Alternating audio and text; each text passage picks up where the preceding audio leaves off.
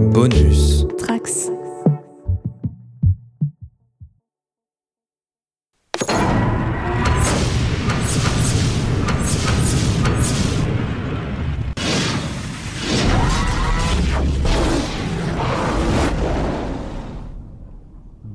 Bon retour sur le site Alpha pour ce dixième épisode après euh, six bons mois d'attente, euh, sept même, puisque le dernier épisode date de fin septembre dernier. Euh, mais nous sommes de retour. Et nous sommes de retour avec notre équipe de base, puisque je retrouve avec plaisir la colonelle Clara. Salut Clara. Salut Manu. L'alien Queen de la planète P1C7LR. Salut Bonsoir. Queen. Et notre docteur, le fameux Corentin. Salut Corentin. Bonsoir. Vous allez bien en cette, en cette grande soirée électorale? c'est peut-être pas la meilleure soirée pour enregistrer, mais on va voir. Ça... Ah, si, si, si, c'est le thème est fort à propos. Oui, oui, puisque en effet, nous enregistrons à 20h30 le dimanche 24 avril au soir, donc 30 minutes après une certaine réélection. Et nous avons choisi, pour nous détendre, de parler politique dans Stargate. Pour ce, cet épisode retour, on traitera de de la suite euh, du lore et tout de la saison 4 euh, prochainement, quand on arrivera à se resynchroniser avec nos deux autres compères. Mais euh, en attendant, on revient enfin avec un petit épisode spécial. Donc la politique dans Stargate, un, un thème voilà, très à propos. Et bah écoutez, je ne sais même pas par où commencer parce qu'on s'est même pas dit comment on se lance. Je voulais savoir, Queen, quel est ton rapport avec la politique de Stargate? Je pense que je l'ai déjà plus ou moins sous-entendu lors de mes différents retours sur les, précédents épisodes. Ça fait partie des, éléments d'intrigue qui me, plaisent le plus lors de mon revisionnage. Euh, il y a beaucoup d'épisodes plutôt euh, centrés sur la politique euh, qu'on a eu tendance à mettre de côté parce qu'ils sont moins importants sur euh, euh, la cosmogonie, sur, ou sur les événements au long cours, sur les fils rouges, mais qui avaient quand même un peu de, un peu d'intérêt. Là, sur les quatre premières saisons qu'on a, qu'on a chroniquées, il y en aura d'autres dans les saisons suivantes, et ça aura d'autres implications, d'autres niveaux de, comment dirais-je, d'interaction, euh, d'implication, ce sujet de la politique dans les, dans les séries euh, suivantes, euh, Atlantis et, et Universe. Bah moi déjà, je, ce que je trouve très très marrant avec Stargate, c'est qu'ils arrivent quand même à, bien gérer le sujet de la politique et en même temps, on, on, on sent qu'ils ils essayent, bon déjà pas trop de se mouiller par rapport, si, enfin au choix, au, au type d'électorat qu'ils veulent, faire des, des, des différents des différents personnages, à part pour Daniel, je trouve mais en soi, euh, je, je, je, trouve aussi que la, la série, en fait, propose quand même une, une politique, euh, enfin, se, se, met dans une, d'une, du côté euh, des militaires. C'est souvent très, mhm. très, bah, c'est les militaires qui devraient gérer la porte. finalement, on n'est pas, on, enfin, on, on, devrait pas laisser aux civils la, la possibilité de gérer ce genre de problème. Et ça, c'est un peu plus compliqué, je trouve, à défendre. Mais la, la série comme on se place toujours euh, avec euh, avec l'équipe, on se laisse euh, on se laisse vite avoir, je trouve. Bah, c'est un, un, élément intéressant sur lequel je voulais qu'on revienne justement. J'en parlais en off un peu plus tôt dans la journée, mais c'est intéressant vis-à-vis de, de on va dire nos, positionnements politiques respectifs. Je pense qu'on peut dire généralement qu'on est plutôt tous les quatre relativement à gauche, relativement antimilitaristes probablement et euh, tous les quatre fans d'une série, qui s'appelle Stargate, qui est basée sur un groupe de militaires qui voyagent euh, avec leur gun à travers les étoiles. Euh, je trouve qu'il y, a probablement une dichotomie entre notre intérêt pour cette série et, et, ce qu'elle défend, parce que comme tu le dis, Corentin, ce qui est assez intéressant dans la série, alors ça, a des origines, on, on, part du militaire, le politique n'arrive que plus tard. Mais à partir du moment où le politique arrive dans Stargate, on a tendance à être du côté des militaires qui sont les gentils face aux civils et aux politiques qui sont les méchants parce qu'ils ont un point de vue opposé. Alors que si on se pose deux minutes, je suis sûr qu'on est à peu près tous d'accord pour dire que une supervision civile euh, et publique d'un programme militaire, c'est toujours intéressant, non? Euh, Moi, c'est un, point qui m'a toujours, euh, même quand j'étais, je devais, je sais pas, je devais avoir 11-12 ans quand j'ai commencé la série, j'ai toujours un, point qui m'a qui m'a voilà qui m'a bien marqué le fait que j'avais conscience que j'étais pas d'accord avec cette idée mais qu'en même temps je pouvais pas m'empêcher de dire ouais vous avez raison Kinsey doit pas être en, en, gestion de la porte. Je trouve que c'est assez intéressant sur ce que ça dit de la la, puissance euh, de, de la fiction. Après je trouve que comme l'a dit euh, je crois Corentin la manière dont ils arrivent à, via les personnages et le discours des personnages, à donner une sorte de d'éthique à leurs personnages et à leur programme, ils arrivent à être assez au milieu, assez euh, potentiellement tu peux regarder en étant de je vais pas dire de gauche et de droite, mais plutôt euh, démocrate ou républicain, sans être euh, trop choqué quoi. Mais c'est vrai que le finalement le message politique pour moi est de droite, mais c'est un message de stat mais il est de droite par statu quo en fait. Non pas parce qu'ils disent, mais parce qu'ils parce qu'ils présupposent, il y a, ça, ça, ça, ça, renforce le statu quo de l'importance de l'armée ou dans ce cas-là de l'Air Force, de, de, de l'importance des États-Unis dans le monde, parce qu'en plus de parler du politique, on peut aussi parler du fait que euh, en allant se promener dans les étoiles, ils mettent l'entièreté de la planète en danger, mais mhm. ils ne sont gérés que par l'armée euh, américaine, et encore même pas l'armée américaine, par l'Air Force et une petite partie de l'Air Force, et avec euh, cette idée de à chaque fois que les politiques essayent d'interférer, c'est toujours c'est toujours négatif. Quoi. Donc c'est assez intéressant parce que en parallèle de ça, on a le personnage de Daniel qui lui va pousser pour des idées progressistes, qui va sans arrêt essayer d'aider les populations et va avoir un discours assez assez ouvert d'esprit et assez de gauche. Et alors que la série en elle-même, par le monde qu'elle crée, renforce complètement un statu quo qui est plutôt opposé à ça, quoi. Après, euh, sur euh, Daniel, je sais pas pourquoi quand tu as dit ça, ça m'a fait penser à la seule fois où il peut être extrêmement décevant sur ce point. C'est euh, dans la saison 1, c'est dans l'épisode de la théorie de Broca, où il est dans le non-interventionnisme. Oui, oui, laissons cette meuf se faire violer par, euh, par un mhm. autre. C'est leur mhm. coutume. Euh, c'est là, c'était un peu, c'était un peu bizarre. Je sais pas pourquoi j'ai repensé à ça, mais sinon, oui. Euh, mais la série n'est pas en reste pour nous rappeler que trop de pouvoir peut quand même faire dévier une personne de, de, ce, de ce chemin, quoi. On voit avec Daniel, notamment. Mais justement, c'est exactement, c'est avec Daniel que j'avais l'idée. Euh, il y a l'épisode de l'Arciésis et il y avait l'épisode euh, un peu plus tard, c'est euh, saison 6, quand il a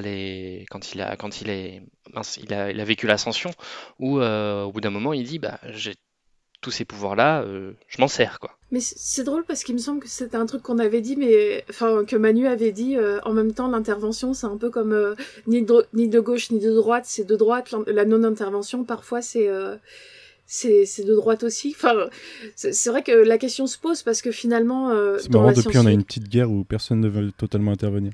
Ouais, mm. mais en même temps, bon, je, je vais pas partir dans la géopolitique, mais le problème c'est que en intervenant, est-ce qu'on va pas euh, rendre les choses euh, pires et, et, en mm-hmm. réalité, les guerres où on n'intervient pas, c'est c'est pas nouveau parce que ça fait des ça fait plusieurs années qu'il y a eu la guerre en Syrie et que personne n'a rien fait, et qu'on était là en mode oui, on peut pas intervenir, etc. Enfin, c'est assez compliqué, mais en même temps, quand on intervient et que quand t'as des forces qui vont en Irak ou en Afghanistan, ça, nous choque aussi. Donc euh, c'est un peu compliqué, mais après, après, ça dépend euh, quel est le but de, l'envoi de militaires, si c'est pour euh, aider la population à,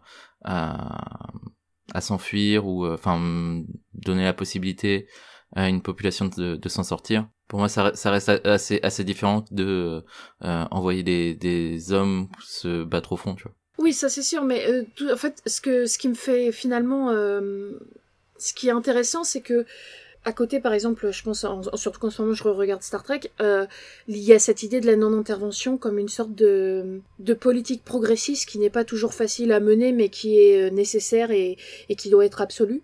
Alors que Stargate est vraiment parti dans le dans le truc, on intervient, on n'a rien à foutre, on fait ce qu'on veut, quoi.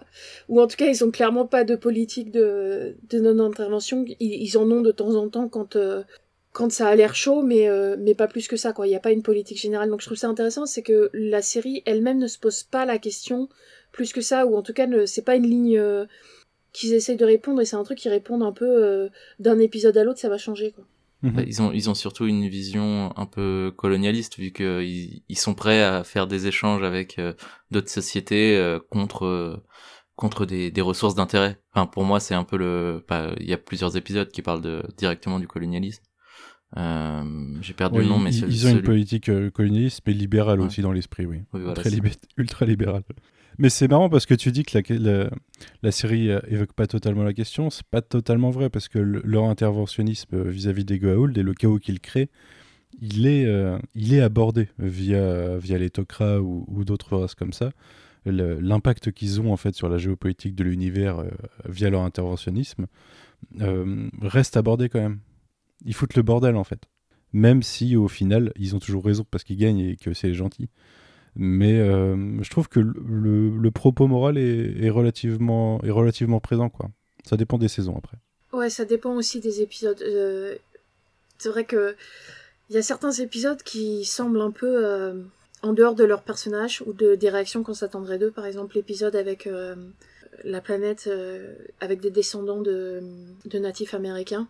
Mhm. Il y a certaines réactions qu'ils ont à certains moments sont assez, sont assez bizarres par rapport à ce qu'on a vu dans d'autres trucs. Mais, mais typiquement, quand on parlait de colonialisme, là, c'est genre littéralement parce que c'est quand même des Américains, enfin des blancs, des Américains blancs qui arrivent sur une planète avec des descendants de natifs américains pour leur prendre et, et C'est l'épisode que je voulais citer euh, tout à l'heure. Quand il, quand euh, il euh, supervise aussi les, les Jaffa libres ou lithocrats et qu'ils essayent de mener le truc en leur imposant leur vision alors que alors que c'est deux peuples qui peuvent pas se, qui peuvent pas se voir de base quoi. C'est très colonialiste dans l'idée ouais.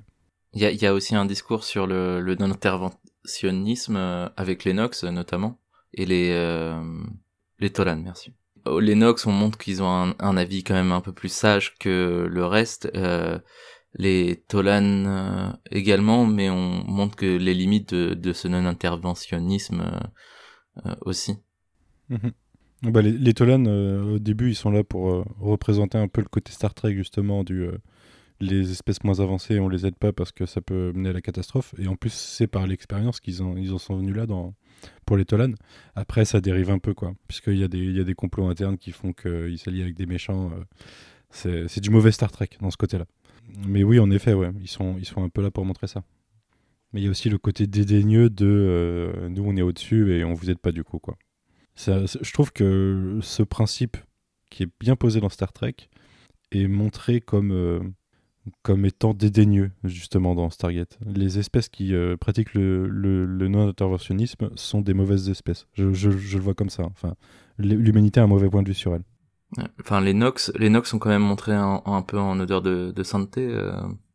Enfin, j'ai l'impression, en tout cas, qu'on qu'on essaye de nous les placer comme comme enfin déjà ils font partie des, des races des races anciennes et et qui ont plus de savoir mais ils sont aussi celles qui vont être le moins descendu de leur piédestal j'ai l'impression puisque par exemple les Asgard on, on montre que qu'ils sont, moins présents aussi les une race en fin de vie et qui qui a un peu tendance à, à, s'échouer. Après oui t'as raison les euh, les Nox ça doit être trois épisodes au final où on, voit des Nox. C'est ça, oui, dont euh, un, au moins chez les Tolan deux peut-être en fait il y en a les enfin de souvenir t'as celui l'épisode les Nox il y a l'épisode le premier épisode avec les Tolan où euh, Laia Leia je sais plus comment elle s'appelle euh, la fille Nox qui vient chercher les Tolan. Et, euh, et, euh, après, il y a l'épisode encore chez les Tolan où euh, Skara s'est craché sur la planète des Tolan et il y a le, le procès, le procès pour savoir à qui appartient le corps de Skara. Hmm. où, elle est, où, elle est, juge. Mais sinon, c'est vrai qu'on les voit pas et on pourrait presque penser même que les Tolan, par leur technologie, ils sont capables de se défendre parce qu'ils interviennent pas, mais qu'ils seraient pas capables de, de toute façon d'intervenir ils ont pas l'air d'avoir une, ils ont pas technologie d'attaque, quoi. Non, non. ils sont purement chez eux, ils défendent, oui, en effet. Ils n'ont pas de politique d'ouverture sur l'extérieur. Hum. C'est contraire à leur principe, quoi. On a, on a dérivé euh, sur la partie euh, spatiale, alors qu'à la base, je voulais plus parler de la Terre euh, au début, mais tant mieux, c'est pas grave. Est-ce que vous voulez revenir à, Kinsey et au début de. Et, et, à comment le plot politique se développe sur Terre? Parce que Kinsey, à la base, c'est juste un sénateur qui fait partie d'un, bah, du coup, d'une commission sénatoriale qui supervise, euh, qui est là pour étudier le programme euh, Stargate. d'un, point de vue euh, pragmatique, moi, je l'ai toujours vu comme un méchant, mais en fait, avec ma vision de 2022 et même depuis bien longtemps, à la base, si le mec c'était pas un fils de pute, il est du bon côté de la force quand même. Il est là pour essayer de mettre des garde-fous sur un programme militaire qui, qui fout le bordel en fait. Ben, oui, mais sauf que le, le, le, souci, c'est qu'il arrive à un moment pour dire bah, on va tout fermer au moment où la, euh, l'équipe SG1, euh, le programme euh, Stargate est la seule ligne de défense. Donc c'est pour ça qu'il finit par être un, un antagoniste même au sein de cet épisode, c'est que bah, on peut comprendre ta volonté de d'appliquer euh, un contrôle civil, mais là c'est pas le moment en fait. Là on est au pied de guerre et personne n'en a la conscience. Ouais, mais c'est un peu le point de vue que pose la série. Donc c'est un choix de la série de te dire à ce moment-là il faut pas de contrôle de politique. Ouais, je suis assez d'accord. C'est scénaristiquement on fait en sorte que ça qu'on soit dans ce dans cette situation en effet. Et du coup, euh, je sais pas, je, suis un peu perturbé quand je revois la série maintenant, que je vois tout le plot du NID, puisque le NID c'est enfin c'est une agence gouvernementale du coup euh, qui euh, qui va se mêler un petit peu de, du programme Stargate et et du coup être assez rapidement dépeint comme un, un truc un peu pourri des Men in Black en fait qui vont qui vont faire des trucs pour protéger la Terre aux dépens de beaucoup de civilisations quoi. Mm. Mais jamais cette organisation, bah, c'est euh, des, des, agents du bien en fait. On met super longtemps avant d'avoir euh, un premier agent, je sais plus comment il s'appelle, euh, le mec avec, avec qui bosse Carter un petit peu. on met super longtemps avant, d'avoir ce personnage qui reste ambigu. Au début, on le prend pour un méchant avant qu'on se rende compte que bah non, en fait, c'est un, un, gars plutôt bien qui bosse pour une agence qui, à la base, a un but qui est pas censé être néfaste. Et je sais pas, je trouve que la série est relativement hypocrite là-dessus parce qu'elle défend un peu trop le point de vue militaro-militaire, quoi. Bah, je suis un peu surprise de ce que tu dis parce que le NID, euh, dès sa première apparition, c'est euh, la cellule de pourri qui fait encore pire que, euh, que le Stargate Command. Hein. parce que, justement, justement, c'est ça qui pose problème alors que ça aurait pu être plus bah, plus nuancé. Et que bah, ça, en fait elle pose les bases de ce que ça sera par la suite. Alors que par la, enfin justement par la suite ils vont un peu récupérer euh, essayer de récupérer le, le truc et de sauver le NID en fait sur la fin. Alors qu'au début comme tu le dis bah, c'est des pourris. Et pour moi c'est peut-être un, faux pas de faire ça. C'est un peu facile. C'est un peu trop euh, série des années 90 quoi. Mais parce que là, on n'est pas dans, on n'est toujours pas dans le dans le contrôle civil avec, euh, je sais même, je sais plus quel nom ça a parce que je, l'IOA. C'est International Oversight Agency. Ouais, mais c'est un nom en français. Ah ouais, je sais plus.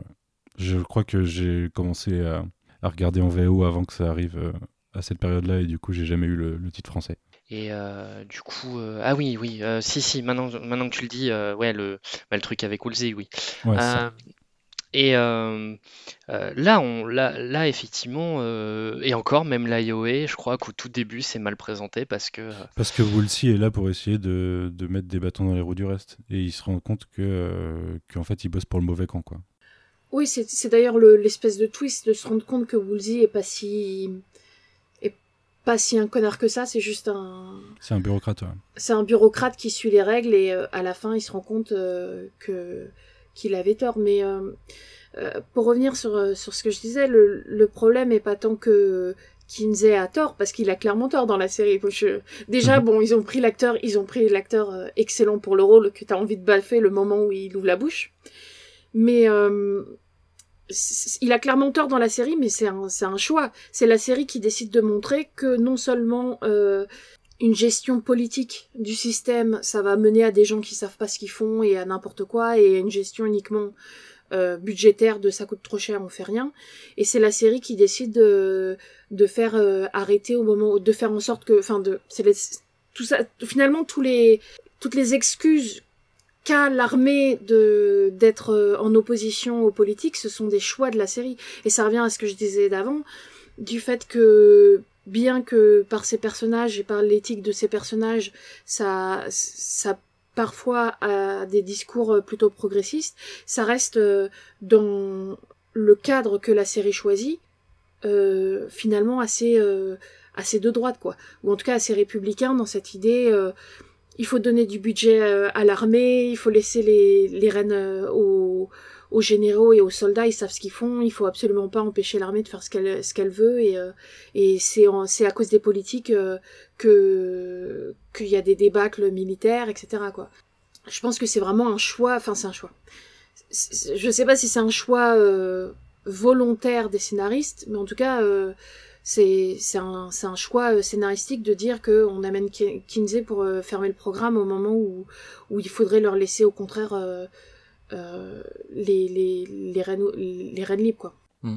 Moi, j'ai l'impression aussi que les, les, les personnages de, de politique dans Stargate sont souvent montrés comme, euh, enfin, en tout cas, euh, Kinsey, c'est sûr.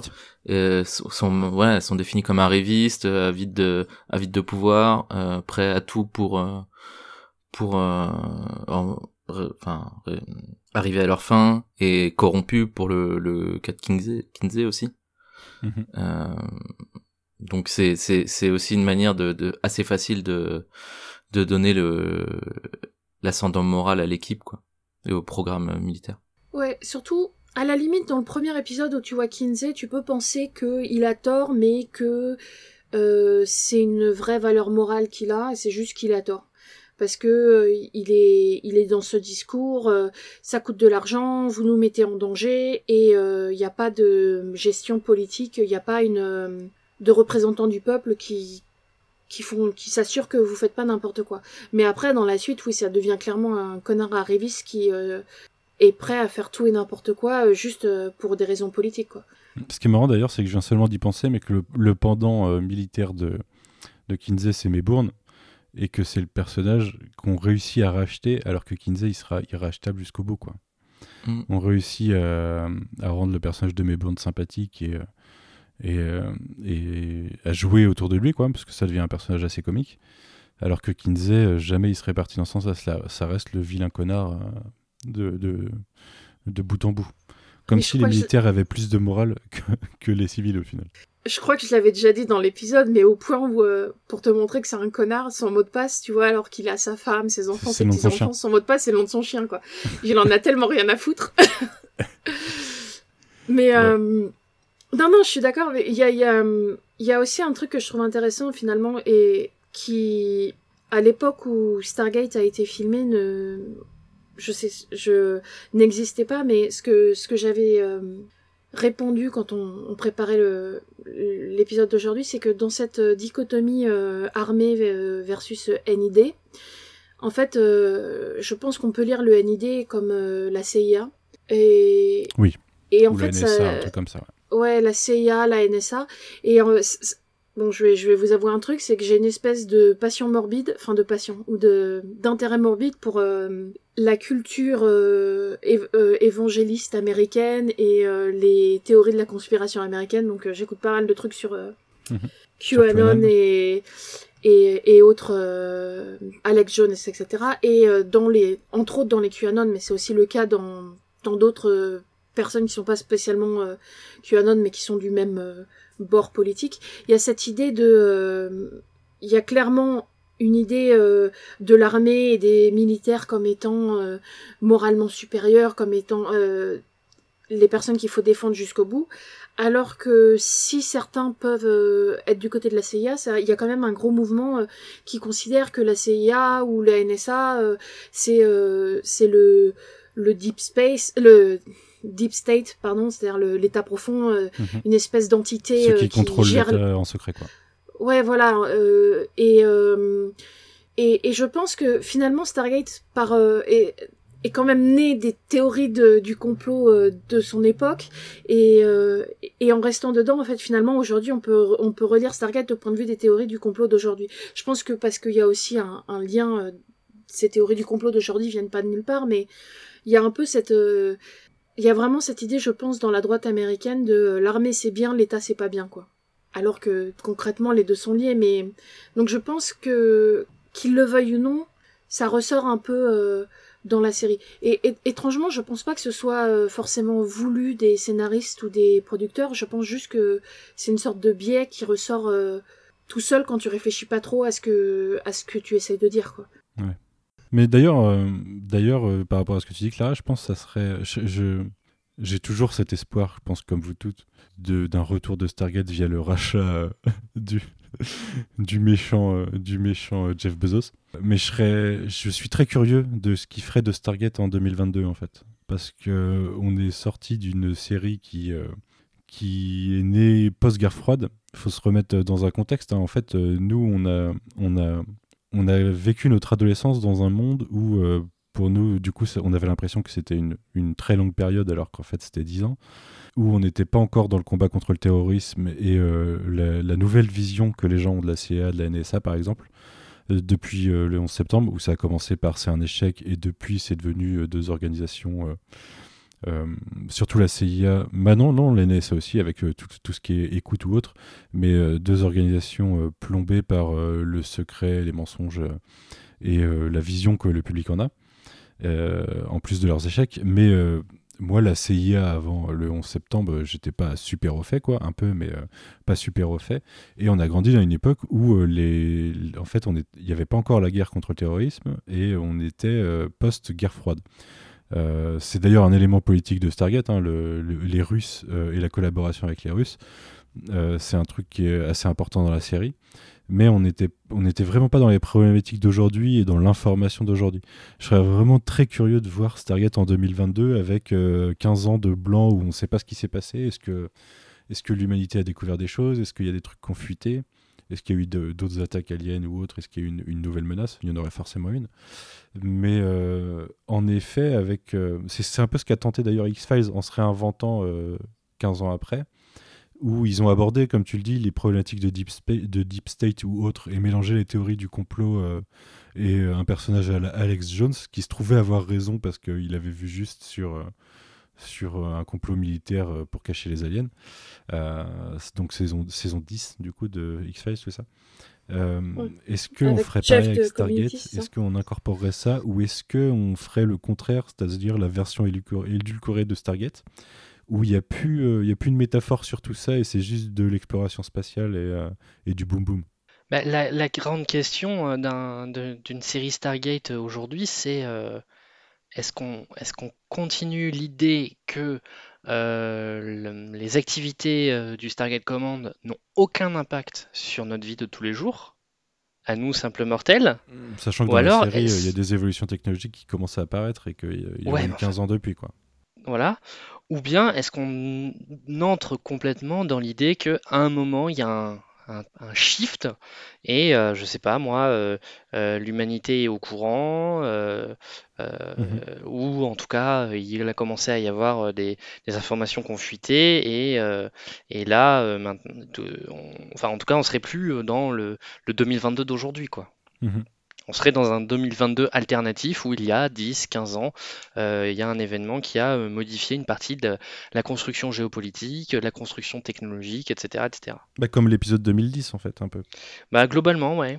Ça m'étonnerait pas qu'il fasse ça parce que euh, j'ai du mal à voir comment le Stargate tel qu'il s'est fini à la fin de, de SG1 et d'Atlantis, surtout d'SG1 puisque comme c'est sur Terre, comment ça ça, ça ramène euh, à aujourd'hui et, les, le, la géopolitique est, est, plus la même du tout.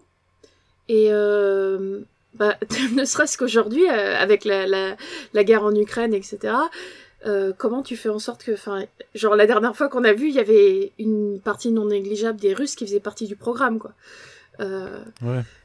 Je sais pas. Après, moi, je me suis toujours dit que si Stargate, enfin, pas toujours, mais je me suis souvent dit que si Stargate avait été créé euh, dans les années 2010, il y aurait sûrement, ça aurait pas été une, un programme militaire, mais ça aurait été quelque chose à la Agent of Shield, euh, où c'est une sorte de organisation gouvernementale, mais pas militaire. Voilà, voilà, qui permet de, qui, qui est complètement inventé, ce qui permet de sortir de tous les, les images qu'on a ou pas de ça et euh, et, et d'éviter les la, la politique de d'avoir de, de, la représentation de l'armée et ce qui permet je, sûrement euh, moi ce que je me demande c'est à l'international comment euh, enfin j'ai dit ça on, est on est tous français mais je veux dire euh, comment est-ce qu'on vend une une série aussi pro-militaire pro-militaristique pro-militaire à l'international et surtout dans des pays où par exemple l'armée américaine n'est pas forcément bien vue quoi. Ouais Ouais, je, suis assez d'accord avec euh, avec Clara sur ça.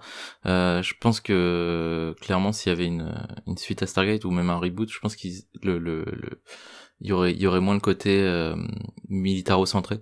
Euh, ce serait un peu plus à mon avis euh, à la Fringe ou euh, ou Agent of Shield à montrer des justement comment comment des des non militaires aussi enfin aborderaient ça et et les, à mon avis, les aussi les, on, on, serait moins dans un dans une recherche de de l'exploration spatiale.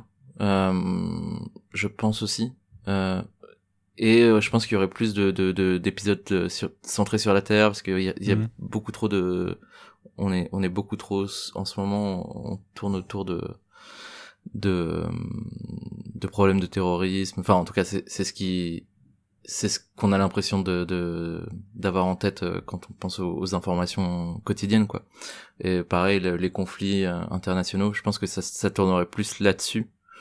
Euh, c'est vrai que j'ai du mal à voir j'ai du mal à voir la la série telle qu'elle serait à notre époque. Ah, mais à côté, à côté, par contre, pour raccrocher à l'époque, euh, déjà dans SG1, on commençait à avoir des, des mecs à la Elon Musk ou Jeff Bezos, en fait, des, des riches milliardaires qui commençaient à s'intéresser au programme Stargate et à ce qui pouvait en découler.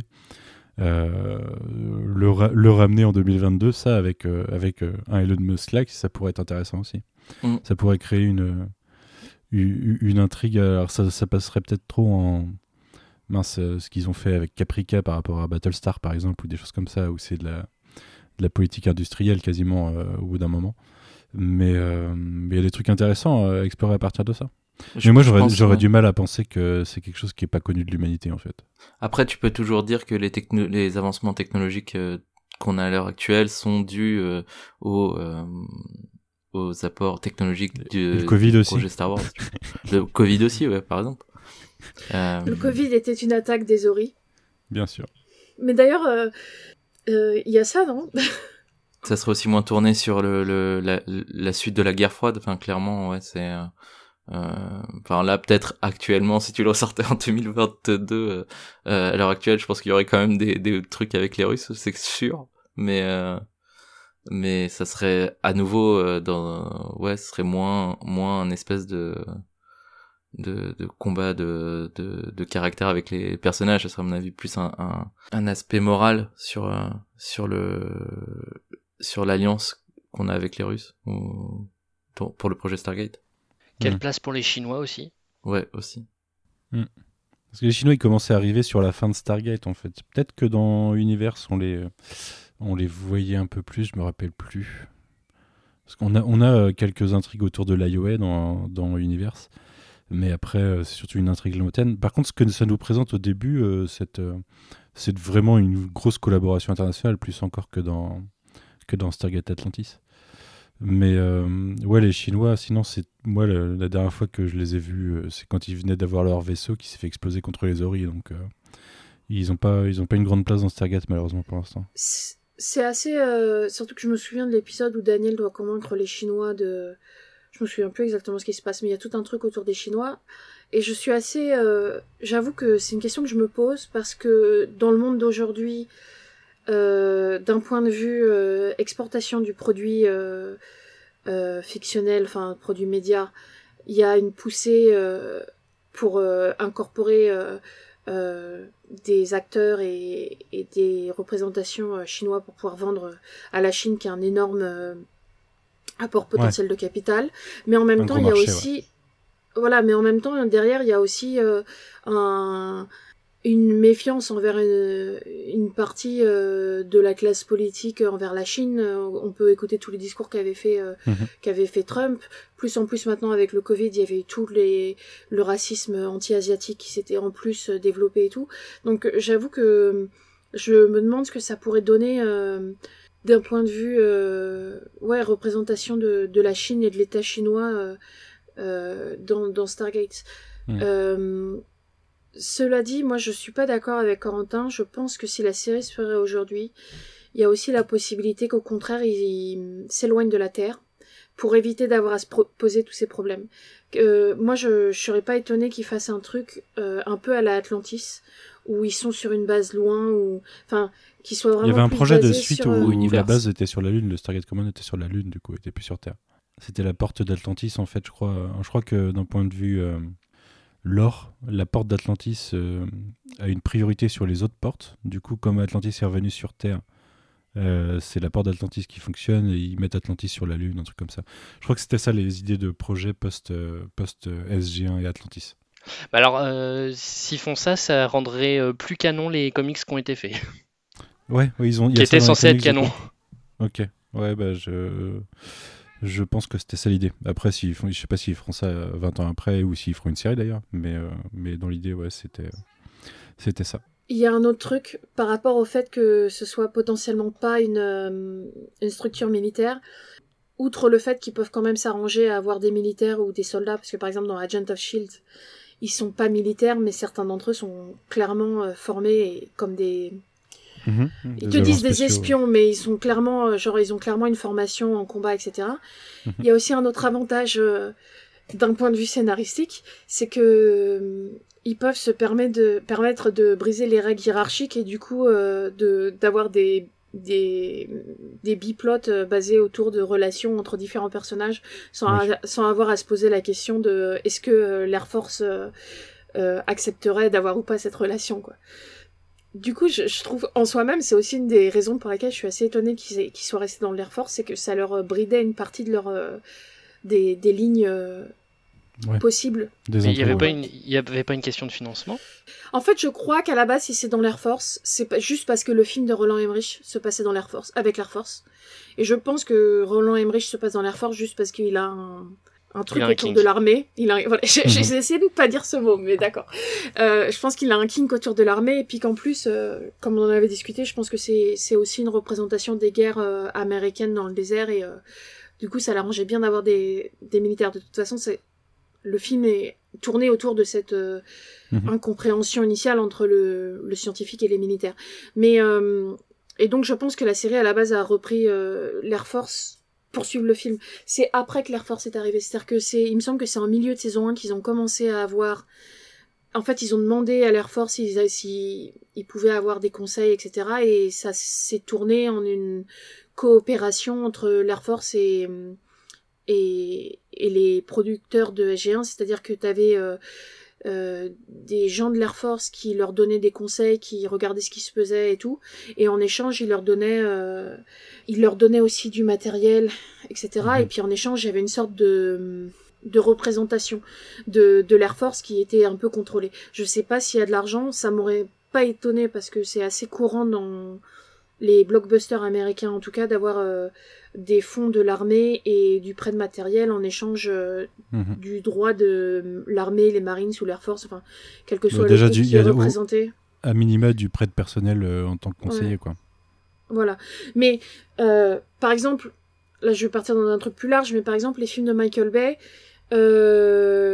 sont subventionnés par l'armée, la Navy, l'Air Force, enfin ne serait-ce que quand il y a des images de de vols d'avions ou de bateaux, etc. C'est des trucs qui coûtent très très cher et euh, généralement, en fait, ils payent pas pour ça, mais ça va être l'armée qui va faire une sortie pour qu'ils puissent faire leur plan de coupe, etc. Et mhm. en échange, l'armée a le droit de veto sur le sur le scénario, c'est-à-dire que l'armée lit et a le droit de veto sur le scénario. Il faut qu'ils passent pour des gentils, quoi.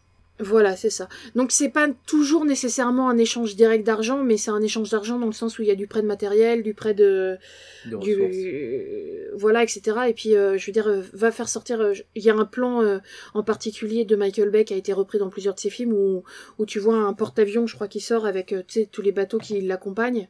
Mhm. et ça, si tu devais payer pour faire ça sans avoir les prêts de l'armée, etc., ça serait impossible. Ne serait-ce que parce que en vrai, tu peux pas louer un porte-avions à quelqu'un d'autre qu'à l'armée. Ou tu peux, je pense que tu dois pas pouvoir montrer un, truc qui ressemble exactement au vrai si c'est pas le vrai. Probablement aussi, un truc comme ça. Du coup, il y a clairement un lien entre euh, Stargate et, et l'armée de l'air, ne serait-ce que parce qu'il y a deux ou trois généraux euh, qui sont passés dans Stargate euh, faire mm. des scènes. Ou clairement, quand tu vois la scène, tu te dis, ce mec, il y a un truc parce que cette mm. scène n'a aucun intérêt. Ils sont mm. tous en train de regarder le mec comme s'ils étaient trop contents d'être là. Clairement, c'est c'est c'est quelqu'un inconnu et en fait c'est un général de l'Air Force et euh, et ça arrange aussi l'Air Force parce que derrière avec euh, avec la série SG1 ça a aussi euh, augmenté les mm, nombres de recrutements dans les premières années après qu'SG1 soit sorti les le recrutement des, des, des, gens qui voulaient rentrer dans l'Air Force à, à, monter, etc. Donc derrière, il y a une sorte de, de lien, quoi. Je sais pas s'il y a de l'argent qui est passé, mais en tout cas, clairement, c'est c'est un, un, partenariat qui est euh, profitable à la fois pour les producteurs et pour l'Air Force. Donc forcément, que ce soit euh, contractuel ou pas, ça va aussi pas pousser les scénaristes à être euh, trop critiques dans leur euh, scénario. Ou en tout cas, s'ils essayent, tu vas sûrement avoir un producteur derrière qui va lui dire non ça, l'Air Force ils vont pas apprécier si t'écris ça quoi. Mm. Ouais, d'ailleurs, on peut se poser la question de est-ce qu'un partenariat comme ça serait faisable ou, ou fait dans une relation avec Amazon, quoi. Ce qui n'est pas forcément sûr, du coup. Je sais pas, parce que finalement, euh, Amazon, ça peut, peut presque devenir une, un studio euh, comme un autre. Euh, ouais, qui laisse le champ libre, tu veux dire, un minimum à ses, à ses équipes, quoi. Ouais. Je sais pas, franchement, je, je, je m'y connais pas assez dans les, la production des séries. Moi, j'ai l'impression que Amazon produit des trucs qui clairement sont en, visent les multinationales en tant que que euh, grand méchant parce que quand tu regardes qui produit The Boys, euh, The Boys, le point de vue c'est euh, c'est une boîte dégueulasse qui voilà ça c'est Amazon qui qui produit des super héros quoi et qui produit aussi les les problèmes pour pour les régler. Oui. C'est de la pub. Il y a aussi, ils ont repris The Expense quand The Expense allait être annulé parce que mhm. Jeff Bezos est fan des bouquins de The Expense. Mhm. Je pense ça, j'ai trouvé ça incroyable à l'époque. Ouais, je pense que Jeff Bezos, euh, comme euh, Elon Musk, fait partie de ces fans de science-fiction qui n'ont pas compris que c'était quelque chose qui était euh, une critique potentielle, enfin du potentiel du, de, de, la technologie plutôt que un désir de, de choses à achever. Mais après tout, euh, je veux dire, on est bien des gens de gauche qui regardent Stargate et il y a bien des gens de droite qui regardent Star Trek, donc pourquoi pas. surtout que The Expense, un, The Expense a un discours en plus social assez poussé euh, vis-à-vis de l'exploitation des forces euh, notamment. Euh, que ce soit Amazon qui a repris ça, c'était assez ironique à l'époque. Surtout qu'il y a quand même tout un truc autour de, de syndicats. Or, Amazon, genre, activement essaye d'empêcher les syndicats de se créer dans, leur propre, dans leurs mhm. propres usines. Donc, en soi-même, est-ce que le fait que ça soit repris par Amazon, ça va changer la politique de, de la série? Je sais pas. C'est vrai. Bah, après, ouais. Faudrait voir qui, qui se cacherait, 1, 2, 3. Faudrait voir qui se cacherait derrière le retour, quoi, d'un point de vue créatif. Oui, et sous quelle forme ça serait? Parce que si, si c'est un reboot, c'est pas du tout la même chose que si c'est un, si c'est une suite. Euh, tu, tu poses pas les mêmes questions du tout. Oh, ils feront, ils feront jamais un reboot. Ils feront une suite avec des caméos des personnages originaux, c'est sûr. Ils se feraient pas chier à faire un reboot. Mais euh, en soi, en le faisant 20 ans plus tard, c'est presque un reboot, quoi puisque tu peux, tu peux partir sur une nouvelle base. Euh, tu n'auras pas la découverte de la porte, mais tu auras la découverte d'une nouvelle galaxie avec une nouvelle menace, et puis, euh, et puis voilà quoi. Après, ça peut être aussi euh, une. Il peut y avoir une, une métaphore du monde actuel, un monde qui se replie de plus en plus sur lui-même et, qui a de plus en plus peur des étrangers. Bah, vis-à-vis de la porte des étoiles, ça peut être une problématique à explorer aussi. Mais genre une, une sorte de retour en arrière par rapport aux différentes alliances qui ont été faites à travers, à travers la galaxie et des choses comme ça.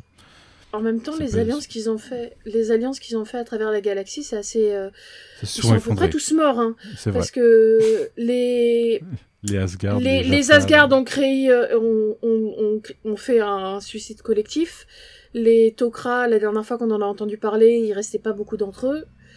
Euh, il reste quoi les Jaffa? Et les Jaffa ont pas trop l'air avaient plus pas trop l'air de vouloir rester trop proches des, des Tori non plus donc euh, il reste pas grand chose comme alliance qu'ils avaient hmm. fait quoi. Pendant l'alliance l'alliance luxienne elle est euh, elle est finie ou elle est elle est toujours existante à la fin de l'univers parce qu'il y a un gros plot par rapport à eux ça se développe l'alliance luxienne dans les saisons 9 10 je dirais d'SG1 mais ça va jusqu'à l'univers où à un moment je me souviens qu'il y a eu une attaque sur le vaisseau de la part de l'alliance mais je me souviens plus si c'est une intrigue qui est restée en suspens ou s'ils sont toujours là. Bah, on sait pas, puisqu'on n'est pas retourné euh, du côté de la Terre trop, donc. Euh. Ouais, ok. Moi, j'ai une question à vous poser. Euh, c'est Stargate a quand même ce côté série science-fiction, je sais pas positive, mais en tout cas qui, qui, a un point de vue assez optimiste. Euh, c'est c'est pas c'est pas très sombre comme série. Il y a des moments un peu plus sombres. Voilà, c'est pas Battlestar, c'est quand même plus proche euh, au point de vue de ton, c'est quand même plus proche d'un Star Trek que d'un Battlestar. Et euh, du coup, une question que je me pose, c'est est-ce qu'il garderait ce ton? Parce que finalement dans les séries qu'on a aujourd'hui de science-fiction, bah du coup euh, celle dont on a parlé, euh, The Expanse, même Battlestar qui a été un peu en parallèle à Stargate, mais qui est quand même venu plus tard, euh, The Boys, etc. Enfin, on est quand même dans un dans une époque où, où les séries sont assez sombres, assez critiques, assez euh, c'est un peu le retour du grunge d'une certaine manière, mais un grunge un peu plus politique quoi. Et, Et, pour euh, moi, c'est déjà ce que ça faisait avec Universe. Ça tentait du Battlestar Ouais. avec Universe. C'était assez, assez dark dans l'ambiance et dans les Oui. relations entre les personnages. Les personnages étaient sombres. C'est ouais, c'est pour moi ils, ils ont ils sont déjà partis là-dessus avec Universe et c'était peut-être l'erreur parce que ça se mariait pas totalement avec le- ce qu'on connaissait de Stargate. Ouais, parce que Univers c'est quand même euh, relativement, euh, je sais pas détesté, mais pas vraiment aimé du, du fandom. Ouais. Euh. Euh, je euh, je l'ai officiellement toujours pas fini la série. Mhm, Moi, j'ai des bons souvenirs, mais j'ai pas encore regardé, donc euh, je me laisse. euh, J'ai des souvenirs mitigés, mais je suis sûr qu'en le revoyant, je- je- j'apprécierai plus. En sachant vers où ça va, quoi. Mais en sachant que ça va finir sur un cliffhanger qui va m'énerver, du coup. Au moins, je me le suis jamais imposé, ce cliffhanger. Toi, t'avais tout Ah, je trouve qu'il y a pire comme cliffhanger. Ouais, ok. Ouais, il y a le cliffhanger des comics. Ah ouais? C'est encore Ouais. plus violent? Ah bah oui. Ok. Mais c'est- Ça m'intrigue vraiment, il faudrait qu'on se les lise à un moment, les comics. ouais, on est, pas, on est loin d'être rendu à. Universe, mais... euh, Mais euh, ouais, ouais, je, je les ai- j'ai jamais tenté un seul comics Stargate pour l'instant. Ah, ils sont moches. Ouais, ça je, moches. ça je sais. J'ai vu les couves. En général, quand les couves sont moches, les intérieurs sont pas ouf. Moi, j'ai envie de vous faire lire euh, le seul roman Stargate que j'ai lu pour savoir s'il y a que moi qui lis euh, O'Neill, Carter et Daniel dans un trouble. Mais euh, C'était pas la, suite de Mobius ou un truc comme ça? Si, c'est ça, c'est la suite de Mobius et en même temps la suite de Continuum. Ouais. Mais, mais du coup, on part tous du principe que s'ils refont Stargate, ils vont devenir euh, rester dans le ton plus sombre de, Edge- de Universe et euh, avoir un ton plus sombre ou alors est-ce que vous pensez qu'ils vont peut-être essayer d'aller contre contre le grain et de ramener ce côté un peu positif? Moi, je pense que ça sera plus sérieux parce que de facto, euh, Oui, c'est c'est le. même le les séries comme. Star Trek, elles deviennent plus sérieuses dans ce que, mais un peu trop des fois. Elles, elles se prennent trop au sérieux, c'est un peu le problème. On est moins Mais- aussi dans le dans le problème, enfin épisode par épisode, un problème à, à la fois euh, dans les même sur sur Star Trek par exemple. Généralement, il y a un- il y a une trame narrative qui est quand même euh, beaucoup plus euh, importante maintenant que que dans les, les anciennes saisons. quoi. Bah, pour, séries. ceux, pour ceux qui n'ont pas écouté le- l'excellent Quadrant Pop, euh, c'est une critique qui revient souvent en tout cas. Ouais. Euh, après, moi j'aime bien le fait qu'il y ait plus de, de cohésion au sein de la, sé- de la série, mais j'avoue que c'est vrai que ça manque un peu d'avoir des saisons un peu plus longues avec de temps en temps des choses plus épisodiques qui laissent respirer euh, Mhm. les choses et qui surtout dé- développent les personnages. Bon, euh, J'arrête pas d'en parler en ce moment, mais en ce moment je, je refais euh, DS9 et j'avoue que mon gros plaisir en regardant DS9, c'est les le fait que les scénaristes arrivent dans chaque épisode à passer des petites scènes qui finalement sont pas utiles du tout au point de vue de l'intrigue, mais Mhm. qui développent les personnages et surtout développent les liens qu'ils ont entre eux. Et c'est pareil dans Stargate, un, pour moi un, un gros intérêt de SG1. Euh, C'est le côté so- général. fil rouge bien, bien équilibré, quoi. Ouais, mais c'est surtout que moi j'adore les personnages et j'adore leurs relations entre eux, tu vois. Et euh, genre des fois il y a des, des, des dialogues qui n'ont d'intérêt que le fait de, de voir des personnages que t'aimes bien interagir entre eux, quoi. Et ça me manquerait s'ils partaient plus dans le côté euh, euh, euh, que effectivement, moi j'aime bien Discovery, mais dans le côté Discovery d'avoir quelque chose de beaucoup plus concentré sur uniquement la ligne rouge et puis euh, qui se concentre que sur quelques personnages sans vraiment euh, créer les liens entre les autres personnages autour. Après, je pense qu'il il serait obligé de, enfin, si la série sortait dans les années à venir, il serait obligé de se placer par rapport à à, à d'autres séries et donc de développer un autre ton. Euh, Enfin, euh, je pense qu'il est évident quand on fait des séries de, de space opéra que tu peux pas euh, avoir le même ton que la série concurrente parce que sinon euh, la série concurrente, surtout si elle est là depuis, euh, ça fait combien de temps Discovery que c'est là? Ça fait 4 ans, 5 ans? Et il y a Picard en parallèle, donc. Enfin, il y a, y a, il faut, faut proposer autre chose. Et ça pourrait justement être le, le, l'idée de, de rester dans un épisode par épisode et de, de faire une série plus familiale que ce qui est Discovery, que ce qui est Picard. Après, attendez-vous, euh, si jamais une série se fait, que euh, il y ait forcément plus de personnages féminins, plus de personnages LGBT, et que du coup, il y ait une partie de la fanbase qui euh, crache dessus directement, quoi. C'est pour ça que j'ai du mal ça, à on- voir. ça, on va, on se le prendre à un moment, c'est sûr. C'est aussi un truc qui me fait, qui me fait penser que j'ai du mal à voir euh, l'armée impliquée dans, un- dans, un- dans un projet de série, quoi, ou en tout cas, qui montrerait des, des militaires. Ouais, surtout sur des questions LGBT. Euh, parce que autant on a quand même... Non, les personnages féminins dans Stargate, c'est un peu un, encore une fois désolé pour les anglicismes, mais c'est un, peu un hit and miss. C'est des fois c'est il y a des très bons personnages comme Frasier ou Carter et puis derrière il y a des trucs c'est pas possible Mhm. et elle reste quand même une minorité. Euh, Il y a quand même une représentation euh, des personnes de couleur qui est, je sais pas si elle est excellente, mais au moins a- c'est pas une série qui est entièrement blanche. Mais alors par contre, euh, tout le monde est euh, hétéro, cis, enfin c'est Ouais. J'étais en train de réfléchir, est-ce qu'il y, a- y a des personnages gays dans Stargate? Et, Bah, si tu suis certains fandoms, tu as de la même manière que des gens euh, que que dans Star Trek, euh, beaucoup de gens considéraient que Spock et Kirk étaient un couple. T'as quand même pas mal de gens qui sont dans le euh, Daniel O'Neill. D'ailleurs, il me semble qu'à un moment il y a une blague dessus. Mais euh, mais sinon, il y a il y a pas d'homosexualité du tout quoi. Euh, L'homosexualité, ça n'existe pas. La transidentité, c'est même pas c'est même pas possible. Enfin, ils sont tous ils sont tous hétéros vraiment et ça serait bien d'avoir des personnages euh, enfin comme ils l'ont fait dans Discovery encore une fois je suis désolée je, je passe mon temps à revenir sur Star Trek mais pour le coup dans, dans Discovery ils ont réussi à amener ce côté LGBT euh, euh, qui avait qui était euh, qui était abordé dans, dans les vieux Star Trek mais Ils qui l'ont un peu était gâché, euh, mais plutôt ouais. métaphorique mais je sais pas moi je- justement j'aime bien les les les, les couples qu'ils ont amenés dans Discovery j'aime bien euh, Bah, Ce Stamets côté- et You, euh, c'est un bon couple et c'est des bons personnages. Mais euh, Adira et. euh, merde. Île. Grey Grey, ils ont gâché les, enfin ils ont gâché les plotlines, je trouve. Ils ont, tu vois, ils ont commencé à nous dire ok, il y aura une plotline et en fait, euh, ils ont mis ça sous le tapis. J'étais un peu déçu des dernières saisons pour ça. Il y avait un je bon potentiel. jour, r- rentrez pas trop dans les détails, s'il vous plaît.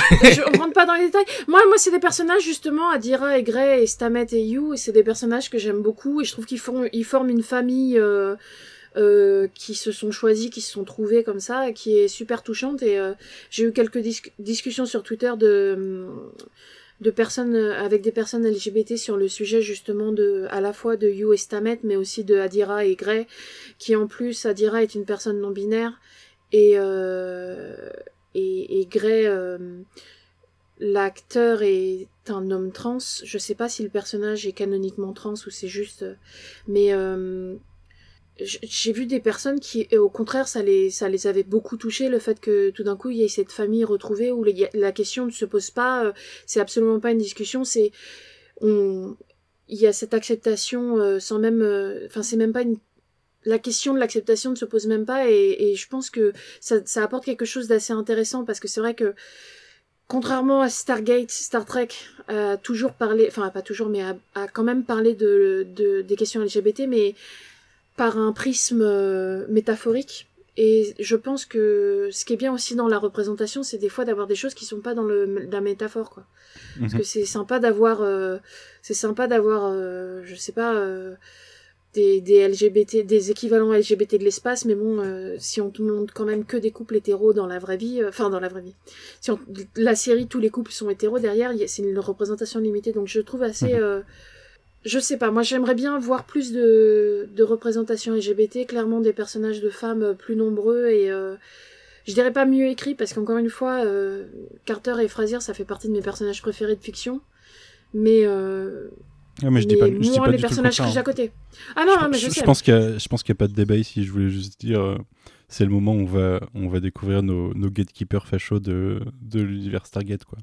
On les a eu avec Star Trek et Star Wars. euh. Ouais, mais le pire, c'est qu'avec Stargate, on peut pas vraiment argumenter que c'était comme ça depuis le début, quoi. Alors que autant Bah ouais. Star Trek, tu peux dire, euh, est-ce que vous avez déjà écouté euh, les, les, des interviews de Roddenberry, autant Stargate, c'est plus, c'est plus compliqué, quoi. Non, je suis d'accord. Mais tout, ouais, tout ça pour revenir au fait que de baser ça sur un point de vue plus, enfin, totalement militaire, ça, ça serait compliqué, ouais, en effet. Est-ce que je vous ai déjà raconté ma fanfiction Non, vas-y. Non, vas-y. que j'ai développée euh, là pendant mon rewatch Euh, L'année en dernière, fait, du je me- coup Bah euh, oui, euh, courant 2021, ouais, effectivement. Donc euh, euh, je, je me posais la question, qu'est-ce que ça pourrait être une série Stargate euh, en 2021 avec les codes des séries d'aujourd'hui, etc. Et je me suis dit que euh, ce que je verrais bien, c'est une intrigue centrée sur, ça y est, la Terre est foutue. C'est officiel. Hein. Tu veux faire une Battlestar Le GIEC s'est prononcé, il faut trois ans. Et euh, donc c'était avant même, euh, enfin en gros c'était l'idée, voilà, il y, a un, compte à rebours sur la Terre qui était dans l'idée, euh, bah, si on veut s'en sortir là dans l'immédiat, déjà c'est foutu de base, mais une première bonne solution ce serait qu'il y ait la moitié de la, la population qui se barre. Ouais. Et ce serait en fait toute l'organisation de ça. Donc déjà, expliquer que oui, le voyage dans l'espace, c'est possible. Trouver la planète où on va faire s'installer la moitié. Comment on développe une organisation politique autour de ça. C'est-à-dire, est-ce que c'est l'ONU Est-ce mhm. que c'est une autre organisation euh, Est-ce que c'est des chefs d'État Est-ce que c'est des ambassadeurs qui représentent chaque pays euh, Est-ce qu'on sélectionne à moitié, enfin, la moitié de chaque pays pour y aller ou est-ce qu'on fait ça plus intelligemment en fonction de la répartition géographique et des problèmes géographiques que euh, le réchauffement climatique va, poser, etc. etc. C'est un peu, c'était l'idée que j'avais développée. Mhm. Et euh, du coup, euh, bah, le militaire aurait très peu sa place dans un contexte comme celui-là. Enfin, il, serait, il aurait sa place. Il aurait sa place, mais en tant que, euh, bah, on, le verrait plus pour organiser les mouvements de foule, ce genre de trucs là, quoi. Mhm. Mais il n'y aurait pas le, le, programme SG serait plus du tout à la mainmise de l'armée en tout cas. Mhm. J'espère qu'on va pas l'idée. Ce serait intéressant d'avoir le, point de vue population, quoi, civil, plus, enfin, civil lambda. Ouais, et puis ça permettrait aussi d'avoir euh, en gros euh, trois points de vue, quoi. Un point de vue qui serait vraiment proche des populations, un point de vue qui serait au niveau des administrations, et puis un point de vue qui serait bah, les personnes qui organisent euh, la planète, la, la, Terre bis, quoi. Mmh et je pense que ça permettrait d'avoir des. Un peu comme The Expense, en fait. Hein, ouais, c'est ça le truc, c'est que c'est une fête fiction de six livres, quoi. Ah bah ça c'est sûr qu'il y aurait, euh, il y aurait, il y aurait de la matière pour remplir euh, beaucoup de, beaucoup de saisons, ça c'est sûr. À partir de ça, je peux te créer 4 euh, spin-offs, je pense. c'est Battlestar Gate. Parce que moi ça me bah, fait aussi beaucoup penser à hein, Battlestar Galactica. Quoi. Trouver une nouvelle Terre, oui, forcément. Alors que bah, dans Battlestar, ils sont un peu plus condamnés de base, quoi. ils sont obligés de partir. Là, en plus, dans ton histoire, l'idée intéressante, c'est que tu dis la Terre est condamnée, mais il y a toujours ceux qui n'y croient pas. quoi. Alors non, c'est pas, pas exactement ça, mais c'est qu'en gros, euh, voilà, on sait que enfin, la Terre est condamnée plus ou moins, mais là, voilà, c'est ça y est, euh, la seule solution euh, dans le laps de temps qui nous reste, ce serait de réduire drastiquement la, la, pollution, mais vraiment à un niveau énorme. Et la, la meilleure solution, alors j'ai dit la moitié, mais ça pourrait être de, de bazarder un tiers de la population ailleurs, quoi. Mais comment on bazarde cette, cette, Ce que je veux dire, c'est que même à partir de cette idée, il y a toujours la partie de la population qui ne croira pas, quoi, qui croira que c'est un complot de autre chose. Oui, oui, bien sûr. Bah, comment, comment, comment on convainc la population euh, Et du coup, qu'est-ce qu'on met en place pour la convaincre? Est-ce que du coup, il faut vraiment euh, mettre, en, mettre euh, en avant l'idée des voyages spatiaux? Donc, est-ce qu'on révèle tout ce qui s'est passé pendant X années via le programme SG Non, ça a énormément de, de ramifications et d'implications, ça c'est sûr. Hmm. Ah non, mais je trouve ça intéressant, d'autant plus euh, que c'est des sujets qui existent aujourd'hui, enfin qui commencent à se poser, parce que euh, n'oublions pas que euh, Musk, quand il essaye de coloniser Mars, il a l'air de vendre son truc comme je vais être chef d'État suprême et c'est mhm. pas une démocratie, c'est moi qui ai en, tête des trucs. Et ah bah il veut faire comme comme le comme le, le, le, tyran des deux derniers bouquins de The Expense. Et, euh, et derrière, euh, Bezos, quand il est revenu de, de son voyage dans l'espace, la première chose qu'il a dit, c'est euh, on va sauver la Terre en, tout, en envoyant toutes les industries polluantes euh, dans l'espace, etc. Donc c'est des trucs qui, qui se posent vraiment parce C'est incroyable, que... ça. Personne s'en souvient. Merci de le rappeler. C'était incroyable quand même comme déclaration. Ah mais je... Ouais, c'était... J'ai découvert un endroit merveilleux. On va mettre des usines là-bas. Écoute, euh, la France euh, est allée euh, dans les atolls et, dans les déserts algériens pour balancer du nucléaire. les Américains ont fait ça dans les atolls. Visiblement, c'est l'humanité. Hein. Mais je trouve qu'il y a une vraie question parce que aujourd'hui, quand on se pose la question de la colonisation de l'espace, pendant longtemps, c'était quelque chose qui était vu d'un point de vue un peu militaristique, et du coup, se posait la question euh, de est-ce que c'est un pouvoir militaire? Et aujourd'hui, c'est au contraire une question qui se fait du point de vue euh, enfin via des entreprises et du coup est-ce que on va recréer le même système que les mines au 19e siècle où finalement on n'est pas citoyen d'un pays mais on est employé d'une mine qui qui possède l'école, les commerces, l'église, etc. et qui gère un peu toute ta vie, quoi. et du coup, je pense qu'il y a vraiment des choses à aborder là-dessus et pourquoi pas. Quoi. Ouais. Après, moi, je trouve ça super intéressant de parler de d'écologie. Euh, que ça serait super intéressant le, ton rapport à l'écologie dans dans le en rapport avec Stargate, parce que surtout que pour l'instant, on sait que que euh, on nous dit que la que la porte des étoiles, ça euh, demande énormément d'énergie. Donc en plus, il y, y a, aussi le rapport, c'est est-ce que c'est pas aussi l'armée qui a causé le pro, enfin, qui a en partie causé le problème? Enfin, il y a l'idée l'idée intéressante de moi, je trouve, je ah oui, ça assez L'exploitation de la porte des étoiles, ça n'a pas fini par niquer la Terre euh, encore plus. Ouais, après, euh, étant donné que ça doit faire 15 ans qu'ils ont des réacteurs Anaquada euh, Mark 15, j'imagine que la question énergétique, justement, peut-être que la question énergétique sur Terre serait résolue justement dans ce futur. Mais il y, a, y, a, y, a, y, a plein de, y a plein de pistes à aborder. Il faut vraiment une suite à cet univers.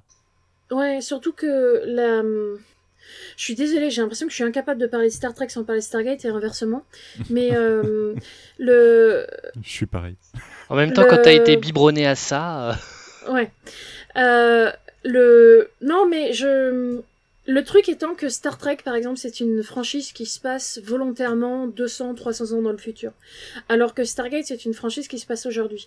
Du coup, de base, quand tu commences Star Trek, tu sais qu'ils ont réglé tous les problèmes d'énergie, ils ont réglé tous leurs problèmes. Il y a très peu de problèmes d'énergie ou de nourriture, ça arrive de temps en temps, mais parce que c'est des colonies éloignées, etc. C'est pas un problème euh, structurel. Alors que c'est des choses qui peuvent se discuter dans Stargate, justement et, Stargate, étonnamment, parle beaucoup moins du présent que Star Trek, alors que, que Stargate est une série qui, est, euh, qui se passe dans l'année où on est, quoi. En tout cas, euh, la première série se passait à l'année où, euh, au moment où on, le regardait, quoi. Univers aussi, enfin. oui. Oui, il n'y a jamais eu de décalage, hein, c'était toujours année après année. Après, ça pourrait être aussi intéressant de faire des, de, de, de savoir ce qui se passe après, justement, de faire des bons dans le temps, enfin, comme ce que fait Discovery euh, en ce moment, c'est. Euh, faire Stargate ça a euh, déjà été fait dans la, ça a déjà été fait dans la franchise. Ouais. C'était le dessin animé, ça se passe dans le futur là, où il, où il passe la porte à moto et tout. Vous savez qu'un jour on, le regardera, on regardera ce dessin animé. Je, préfère pas en parler. Non? J'ai j'ai essayé de regarder, j'ai cru que j'allais avoir un anévrisme, Moi, je me suis demandé si c'était le si c'était un montage ou quoi. On a grave le temps avant de le faire, mais un jour on en parlera. Je veux pas voir les furlings insectoïdes. Après Queen, rassure-toi, peut-être que la planète sera morte avant qu'on arrive à ce podcast. Alors, est-ce que tu peux éviter d'être pessimiste? Désolé. J'ai beaucoup de choses à vivre avant que la planète se détruise. Merci. Très bien. Peut-être que d'ici 5 ans, tu te diras que plus vite c'est fini, mieux c'est. Mais, euh, Oh, mais tais-toi Tu verras quand tu feras barrage à Edouard Philippe, enfin, quand tu voteras Edouard Philippe pour faire barrage dans 5 ans. Ah non. Pensez à moi, moi je suis sur une île, donc euh, mhm. je vais être la première à. Tu es sur une île où le tir en fou, c'est Boris Johnson, toi. Non, mais le pire, c'est que normalement, je suis censée déménager près de la côte, là. Donc là, je suis bien, je suis dans les collines, je suis en hauteur, il n'y a pas trop d'inondations euh, dès que tu t'éloignes de la rivière, et puis il faut que. Et je, suis en... et je suis en train de regarder pour déménager auprès de la mer, tu vois. Mhm. elle a tout compris. Ouais. Ça va, tu pourrais habiter Noirmoutier ou un truc comme ça. Eux, au prochain mandat, ils sont sous l'eau. Bon, est-ce que vous aviez des éléments, euh, d'autres, d'autres, euh, d'autres angles que vous vouliez aborder ou est-ce qu'on a fini pour ce podcast? De toute façon, on, reparlera politique plus dans le détail dans Stargate au fur et à mesure des saisons. Hein. Bah, après, euh, la, série est restée assez timide en, termes de politique euh, euh, galactique. Mhm. Et il y avait pourtant, je pense, matière à faire des, choses super intéressantes, je trouve.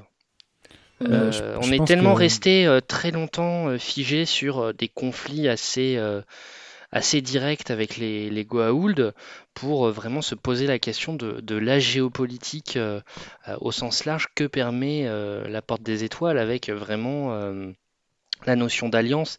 Mais, euh, mais, le, mais ça, c'est aussi, ça fait partie du problème structurel de la, de la série, c'est que comme elle est plus feuilletonnante, non, comme elle est plus épisodique que feuilletonnante, forcément c'est plus difficile de mettre des, intrigues au long cours, mais je pense que ça aurait pu être intéressant. Il y a aussi un truc de, de à mon avis, la, peur de l'effet boule de neige, de si tu crées un truc où euh, tu crées une alliance de plus en plus puissante, il faut qu'en face il y ait une, enfin une, des enjeux de plus en plus grands. Et, tu peux transformer totalement la série en fait si, si la Terre devient. Si, tu, vois, quand on regarde euh, Star Trek, comme le disait Clara, dès le début, euh, ils ont fait ces étapes-là. Tu as, pu euh, le développement de la Terre à travers les, étoiles, la découverte qu'ils ont fait dans Enterprise après d'ailleurs, Star Trek, et ça s'est à moitié foiré. Là, là, il faut qu'ils y aillent relativement progressivement. Ça prend une bonne décennie avant qu'il y ait des grosses avancées en fait dans Stargate. Mais parce que sinon, ouais, sinon pour moi, ça fait un effet boule de neige où scénaristiquement c'est dur à contrôler parce que tu, tu bouleverses en permanence ton univers en, rajoutant des trucs qui font que il faut que tu, tu casses l'enjeu à chaque fois, quoi. Bah, ouais, en même temps, est-ce que, euh, ouais, je, je- vois ce que tu veux dire, mais peut-être que les menaces étaient trop grosses aussi, hein, dès le début. Peut-être, ouais. Parce que là, tu vois, t'étais en train de me dire- Sauver la Terre dès le début, au final. Non, mais t'étais en train de me dire, euh, t'étais en train de, en train de me dire, euh, euh, tu me répondais, euh, oui, mais euh, à un moment, ils auraient été trop gros et le problème, ça aurait été euh, la puissance des menaces. Et là, j'étais, je, je, suis en pleine lecture de ça et, et tu vas très vite euh, comprendre pourquoi je dis ça. Euh, moi, je connais un mangaka, il fait ça depuis plus de 100 tomes. Mhm. Et pour l'instant, il arrive toujours. J'hésitais à le dire, figure-toi. Et il arrive toujours à trouver, euh, de façon plus ou moins organique, à euh, trouver des menaces plus importantes. Je sais pas, t'es à jour euh, sur les 103 tomes ou pas du Non, pas du tout. Je suis au 54. Ah ouais, bah parce que... Je suis même pas à jour pour écouter le deuxième épisode de votre podcast spécial. Parce que c'est ce que j'hésitais à le dire tout à l'heure, mais c'est presque spoiler. C'est-à-dire que là où on en est en VO, c'est compliqué. C'est compliqué, euh, tu commences à te dire, mais qu'est-ce qu'il va falloir mettre en face justement pour, euh, pour euh, maintenir l'échelle de puissance?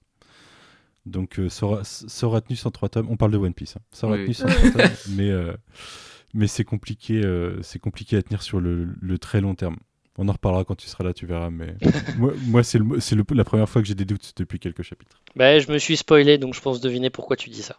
Bah, ouais, bah, on, là, carrément, le, le Oda, il est, euh, il est obligé de, de modifier euh, des trucs euh, qui sont enfin, importants dans l'histoire en, en, faisant découvrir des évolutions de, de la base même du, ouais. de One Piece, quoi. Donc c'est de la série. Mm. Donc c'est c'est ce que ce que j'allais dire, c'est que pour moi, ce que tu disais, Queen, je pensais que tu parlais des, des alliances euh, d'un point de vue euh, de la Tory et d'autres gens. Je pense Oui. qu'il pourrait y avoir. Voilà. Et je pense que. Mais il y aurait pu avoir base- des alliances de vilains Oui. aussi. Voilà, et ça pourrait être euh, des espèces de d'alliances. Enfin, encore une fois, Star Trek, genre euh, dans, dans DS9, qu'en ce moment je regarde, il y a des alliances qui se font et se défont avec les Cardassiens, les, les, les Klingons, les, Mhm. les, les Romulins et d'autres espèces. Et c'est, c'est des jeux d'alliance qui se font. Et à un moment, ils sont en guerre avec les, avec, euh, avec les Klingons ou les Klingons. Et, et, les, et, et la saison d'après, c'est l'inverse. Ils sont, euh, ils sont alliés, ils sont en guerre avec d'autres gens. Donc ça, je pense que ça peut être intéressant. Le seul truc, c'est que à la base, Stargate, il y a un peu ce côté, euh, euh, je sais pas comment on dit ça en français, underdog, c'est-à-dire que c'est vraiment euh, des petites équipes. Mhm. C'est quatre personnes qui vont sauver la Terre à coup de, C'est David contre De- Goliath. D'escarmouche. je, ouais, j'allais dire à coup d'attaque terroriste. Euh, Il y a, la, la il y a- résistance quand c'est gentil. Ouais. C'est ça que j'adore dans DS9, c'est qu'elle fait partie de la que mon personnage préféré c'est genre ma Sam Carter de DS9. Kira, elle a fait partie de la résistance et elle, elle, elle dit ouvertement, euh, Le maquis. ouais, j'étais terroriste. Non, non, le maquis c'est autre chose. Elle faisait partie de la résistance Bajoran Ah oui, et elle dit j'étais terroriste. Et ce que j'aime bien justement, c'est qu'elle utilise le, le terme euh, indistinctement, euh, ce qui Mhm. pose cette question.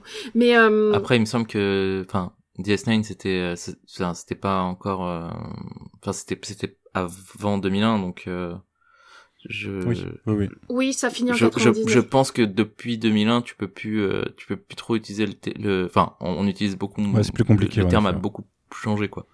On est, on est passé sur un, point de vue. Déjà, tu penses terrorisme, tu penses euh, terrorisme à, à la façon. Al-Qaïda, quoi. Après, c'était la même chose. euh, je pense que c'est vrai qu'à l'époque, euh, quand on disait terroriste, on pensait plus à au terrorisme irlandais. Ouais. En France aussi à l'ETA, mais le terrorisme irlandais avait une une sorte de légitimité, et était pas forcément mal vu partout, quoi. On pensait aux pas indépendantistes. forcément bien vus, mais ouais.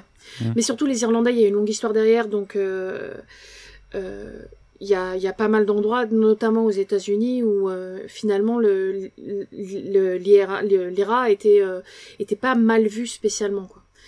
Je dis pas que tout le monde était d'accord avec les actes terroristes, mais qu'il y avait un peu un côté euh, oui, mais en même temps euh, ils ont des raisons de se battre. Oui, mais comme les Euh, ultranationalistes corses, quoi. Oui, oui. Euh, mais pour euh, pour revenir euh, à, mon point, donc euh, ce que à la base, je pense que Stargate est beaucoup basé sur ce côté on est euh, on est on est absolument pas on est tellement en bas par rapport à eux et on est et, et on est qu'un petit groupe armé de de de P90 enfin de P90 et de et de trois et de trois euh, grenades et on va faire euh, échouer ce, cet énorme euh, empire. Ah, ça a mais- évolué dans la série. Mais parce que je- c'est aussi une projection de la destinée manifeste, euh, en fait, dans, dans Stargate pour moi. Oui, non, mais je suis tout à fait d'accord, mais du coup, je me pose la Typiquement question. américain, du coup.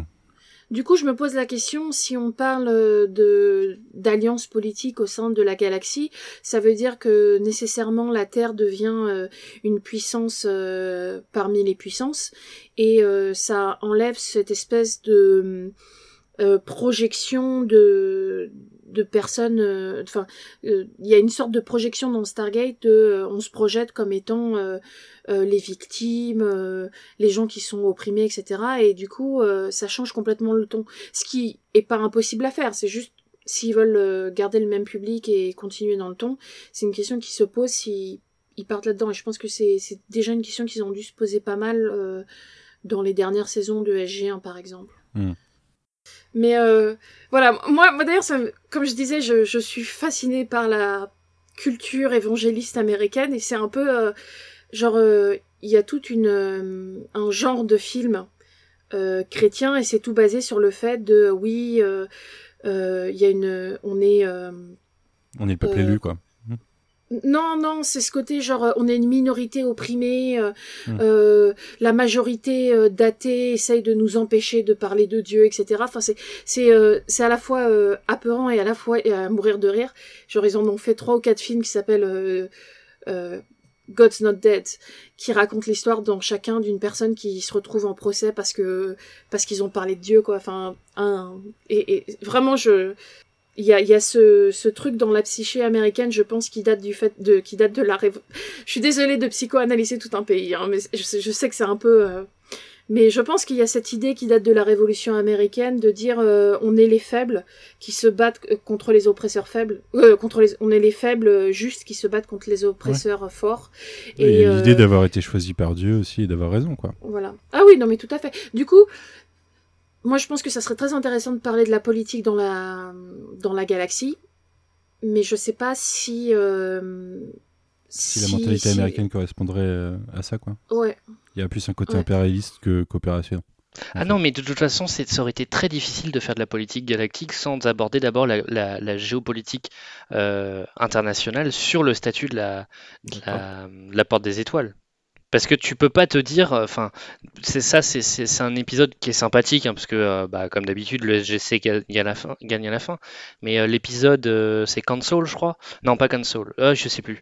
L'épisode où il y a plusieurs pays qui sont invités au SGC pour, euh, et, à la, et ça se conclut par euh, bah, il, faut, il, faut, il faut que le- le- la porte soit toujours aux mains du SGC parce que euh, euh, moi, Thor euh, Asgardien, je veux que je veux que Amond, il y a que Amond en qui j'ai confiance là-dessus.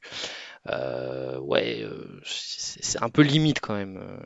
Euh, oui, et puis bon, euh, c'est vrai que la planète, de manière générale, à chaque fois qu'ils arrivent, même dans les premières saisons, ils disent oui, sur Terre on fait comme ci, ou sur Terre on fait comme ça, ou nous les. Terriens ceci, et t'es toujours. euh, attendez, vous représentez, euh, vous représentez euh, les États-Unis, et, et la majorité des. Enfin, et même les États-Unis sont même pas au courant pour la plupart que vous les représentez, donc vous parlez quand même de manière très généraliste pour. euh, pour, pour des gens qui ont finalement très, très peu de, de légitimité à parler, quoi. Et, mhm. et en même temps, c'est, ça fait partie de l'écriture de série, ça fait partie de l'écriture de, d'histoire. Mais c'est vrai que ça fait vraiment partie de ces choses que on, on, auxquelles on ne réfléchit même plus quand on regarde des séries américaines. On sait que, bah, bien sûr, tout le monde parle anglais, et puis bien sûr, euh, c'est les Américains qui vont, qui vont botter le cul des, des méchants aliens. Mais tu vois, ça, ça, revient à ce dont on parlait tout à l'heure vis-à-vis de la Russie et la Chine qui. Euh, en fait, euh, dans Stargate, ce qu'on voit, c'est une projection occidentale de, enfin de, de, la pensée occidentale sur, sur la Chine et la Russie, avec euh, les clichés en plus euh, occidentaux sur la Chine et la Russie.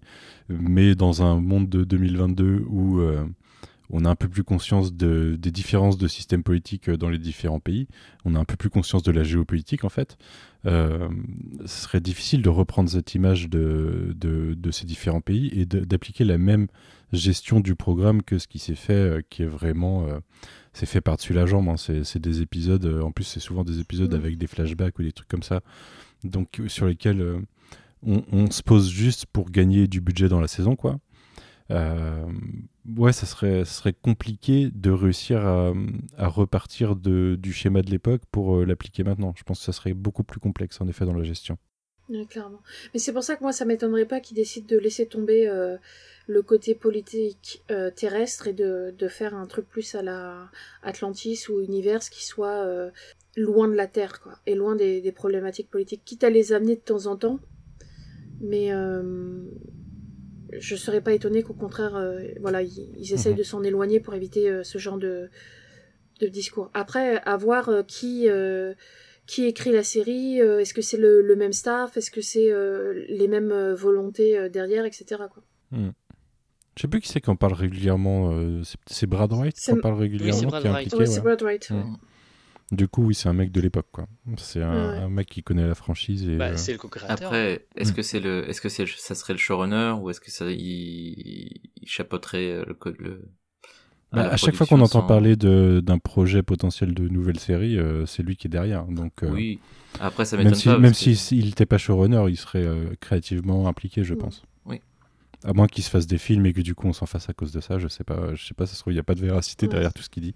Je pense que c'est aussi euh, la manière de faire vivre un, projet, euh, de, donner un apport historique euh, sur une franchise mhm. qui a très bien marché pendant très longtemps, de dire ah, le producteur de l'époque a envie de revenir Jeff Bezos, si tu nous écoutes en tout cas. Je, moi, ça me fait penser à Galactifrac, le podcast sur, Battlestar Galactica où il explique justement l'histoire euh, du, du, reboot et il y a eu un peu un truc où ils essayaient de faire une suite. Ils allaient faire une suite d'ailleurs. Attention, ça va être euh, encore lié à Star Trek du coup ton, ton anecdote. Oui, non, non, mais en fait ils allaient faire une suite et c'était euh, comment il s'appelle Doug Benedict Non, oui, déjà tu avais Tom Benedict qui, avait, qui était producteur et créateur de la série originale, mais c'était aussi le showrunner devait être comment il s'appelle euh, le mec qui a fait euh, les X-Men et puis qui s'est avéré être un gros voilà un gros clip. Euh, je crois qu'il voulait faire un film à l'époque. et ouais, enfin il y avait tout un truc et du coup il y avait tout un moment où la question était là-dessus avant que finalement ce soit abandonné que Ronald D. Moore qui qui reprenne le projet et qui oui, si on veut parler de Star Trek, qui, qui utilise Battlestar pour faire tout ce qu'il n'avait pas le droit de faire dans Star Trek, quoi. Mm. Mais du coup, ça se trouve, on parle de la série de Brad Wright, ça se trouve, là, il essaie de, de pousser les trucs, et puis au final, ça va être annulé, ça va être repris par d'autres gens, quoi. Euh, la question est aussi, je pense, que de faire parler quand Brad Wright, quand Brad Wright en parle, c'est une manière de faire parler et de montrer à des producteurs potentiels qui, euh, y a un intérêt, quoi. Donc c'est pas parce qu'on qui va revenir aussi. Ouais, c'est ça. Non, mais que potentiellement il y, y, a un intérêt financier derrière. Euh, faut pas, enfin, le show business, il y a business dedans pour une bonne raison, quoi. Et donc, c'est vrai que souvent, on nous parle de projets, pas spécialement parce qu'ils sont en train de se faire, mais parce que c'est une manière de les, de les faire financer, quoi. Mm. Bah, surtout quand c'est des, des franchises qui existent déjà. Je suis sûr que ça marcherait parce que je pense qu'il y a plein de gens qui n'ont jamais maté Stargate et qui trouvent ça kitsch et qui seraient curieux de voir une nouvelle version de Stargate, euh, de ce que ça donnerait, quoi. J'ai vu des gens euh, commencer Star, Star Trek euh, avec Discovery, donc je pense qu'une nouvelle série Stargate, ça pourrait attirer du monde et que le projet serait globalement viable. Ah, mais, je bon, je dis ça avec mon, mon, mon, biais de fan. Hein, donc, euh. et, pas comme, et pas quelque chose de chips comme, comme euh, Origins, quoi. Ouais. Un jour, Jamais faudra maté qu'on parle Origins. d'origine. Bah, on en parlera, je serai obligé de mater. Non, non, non, ça c'est comme Infinity, je ne regarderai pas. tu seras malade ce jour-là. C'est ça, exactement. Attends, Ouais, mais pour Ah, une fois, on avait, Oh mince, je n'ai plus internet. pour une fois, on avait une meuf qui, qui était euh, le personnage principal et tout. Ah ouais? Bah. Bah, en fait, c'était comment elle s'appelle C'était Catherine. Catherine Langford. C'est Catherine, ouais. Mais ça, Ah, dans, ça- dans Origins, tu veux dire Ok, je croyais Ouais. qu'on parlait de Infinity. Non, non, non, non. Non. Ouais. Ça faisait un peu euh, girl power euh, année 2000 comme manière de, de faire les choses, mais Ça se trouve, à un moment, il y a des gens qui vont réhabiliter Stargate Origins, ça. Une web série en 12 épisodes. De... Mais bon. J'avais vu des gens me dire c'était pas si pire. Mais, euh, mais je fais pas c'est pas si pire.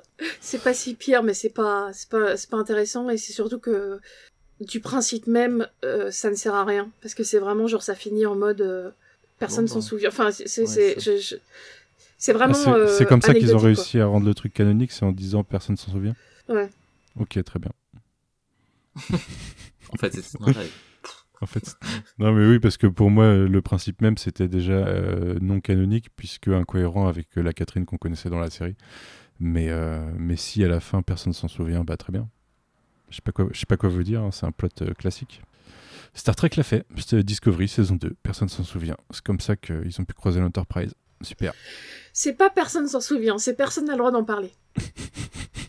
je sais, mais du coup, de facto, personne n'en parle jamais, même en privé.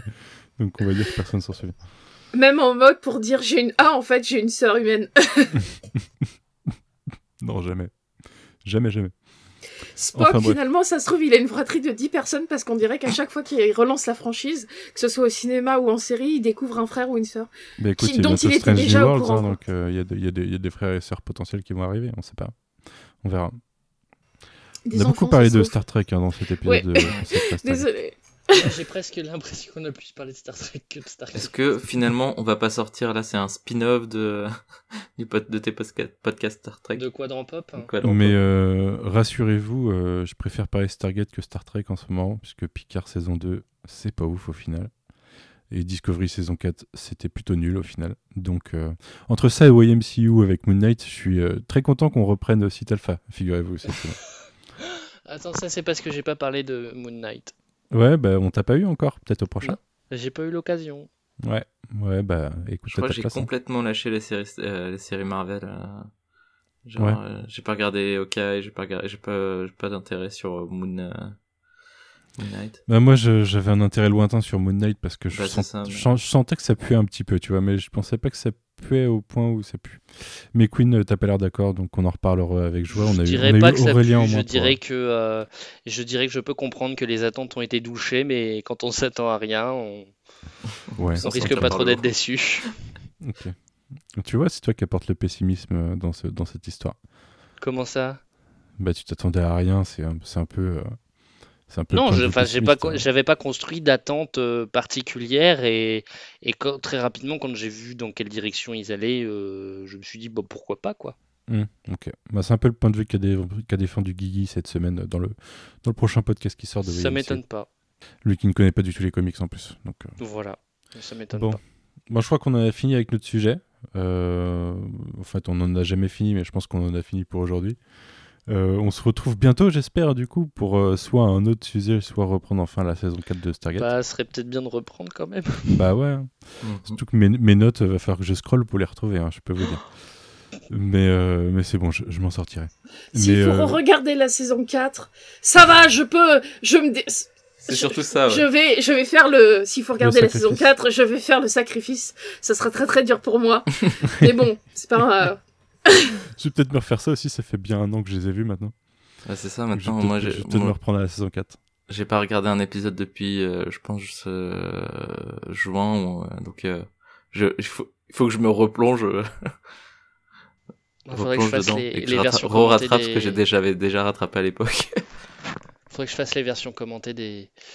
de la saison 5, moi, pour préparer la suite. Ouais, ouais, ouais. Ouais, je, je pense que je vais me refaire la saison 5 aussi. Enfin bref. Et puis il faut que je continue parce que moi je m'étais arrêté fin de saison 8 et fin de saison 1 de Atlantis. Ah, t'as pas le meilleur de SG1 alors Moi je l'ai vu ça. C'est pas si pire. Mais bon.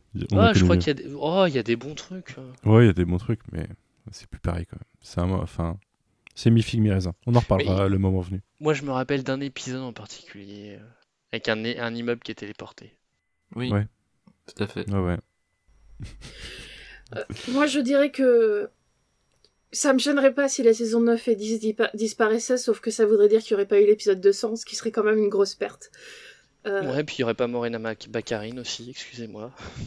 Oui. Hmm, je sais pas, son personnage, euh, s'il était pas là, je serais pas, je serais pas content non plus. Mm. Enfin bref. Bon, content de vous avoir retrouvé en tout cas. J'espère qu'on se revoit bientôt. hein. On va se, je déteste dire ça, mais on va se faire un doodle ou un truc comme ça. Ouais. Avant les prochaines élections présidentielles, ce serait bien. Avant Bah, ça dépend. Si, on arrive à, à faire démissionner Macron. le soir des législatives, on peut s'enregistrer ça peut-être. Bon, et ben merci beaucoup. Euh, je vous dis à bientôt. Je vous souhaite une bonne semaine et puis euh, salut. Salut Salut. Salut, salut